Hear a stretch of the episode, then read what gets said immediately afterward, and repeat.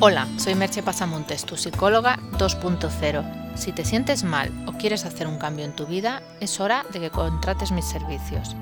Mis 15.000 horas de experiencia en terapia y coaching te garantizan que obtendrás los resultados deseados.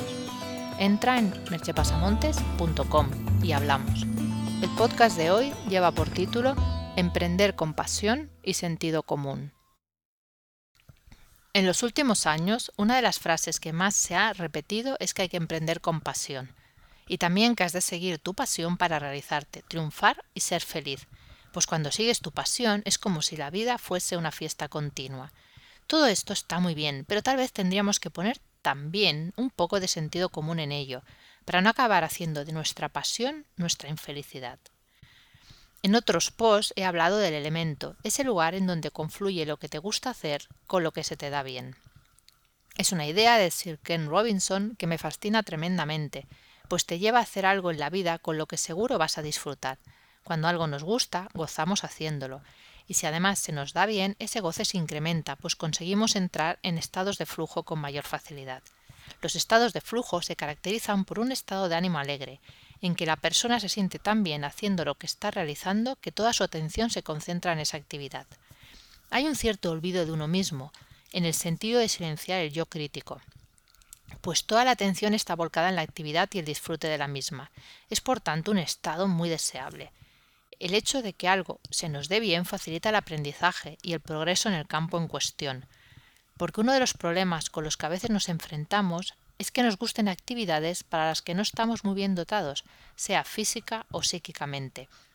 Sé que a nadie le gusta oír eso, y queremos creer que si queremos podremos, pero la realidad es que hay cosas para las que no tenemos ni tendremos facilidad. No es que no las podamos hacer, es que siempre requerirán de un esfuerzo extra para alcanzar un resultado promedio, por no decir mediocre. Es más realista plantearnos que esa actividad será mejor tenerla como afición que como profesión. Llegados a este punto, podéis estar pensando que cuál es el problema entonces con respecto a emprender con pasión.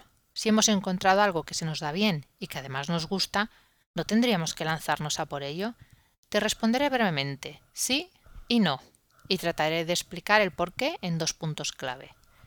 El primero de índole práctica es saber con qué base cuentas para emprender y qué conoces del mercado al que quieres acceder. Es obvio que si tienes una afición muy peculiar, puedes hacerte un nicho en Internet, lo que no está tan claro es que ese nicho de la larga cola, la larga cola es como se le conoce en el argot del marketing, es decir, un nicho pequeño sobre algo muy concreto. Pues a veces esa larga cola no te da para vivir.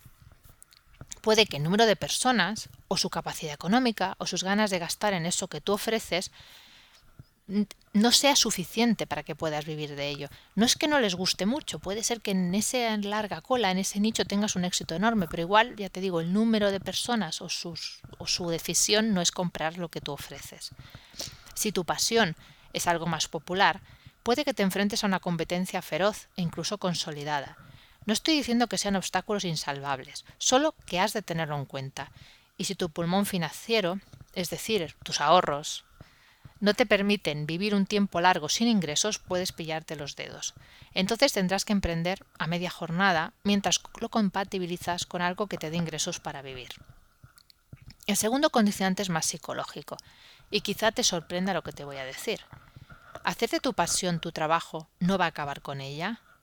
Trabajar suele ocupar muchas horas al día, de promedio unas ocho horas, y si además es un proyecto personal por cuenta propia, esas horas tienden a dilatarse. Por mucho que te guste hacer algo, si tienes que hacerlo todo el día, es posible que te hartes, te aburras o que pierda parte de su encanto. Porque además lo más probable es que tengas que hacer casi todo lo que comporta hacer de ello un negocio, con lo que no solo vas a dedicarte a la parte bonita o aquello que de verdad te entusiasma, te va a tocar el pleno al 15. Te pongo un ejemplo real. Al hijo de una amiga le encanta cocinar y además se le da muy bien. Tiene 16 años y le gusta desde niño. Mira programas de cocina en televisión e internet. Compra libros de recetas siempre que puede. Todo haría pensar que va a querer dedicarse a ser cocinero. Pero él quiere ser abogado. Quiere una profesión con la que ganarse la vida y luego seguir teniendo la cocina como afición. Es posible que con la edad cambie de opinión, pero de momento su razonamiento es impecable. No quiero trabajar en una cocina todo el día porque aborrecería, aborrecería cocinar por obligación Tendría que estar muchas horas y hacer platos que no me interesa hacer. No todo el mundo es chicote o Adrià y no quiero aborrecer cocinar. Por eso digo que hay que emprender con pasión y sentido común. Pasión para hacer algo que te guste y se te da bien. Y sentido común para valorar bien todos los condicionantes. Para ser capaz de valorar tu situación económica y del mercado al que quieras acceder. Y para también saber cómo eres y cuánta capacidad tienes de abarcar todo lo que ese negocio te obligará a abarcar. Para lo primero puedes consultar con un asesor de negocio. Para lo segundo necesitas conocerte y ser capaz de proyectar en el futuro cómo te vas a sentir. Y esa es mi especialidad, así que si quieres emprender, contacta conmigo. Anímate a perseguir tus sueños, pero mantén un pie en el suelo. Te dejo con dos preguntas. ¿Tienes alguna pasión?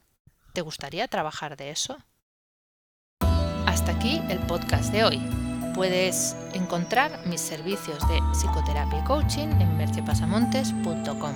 Nos escuchamos en el próximo podcast. Bye bye.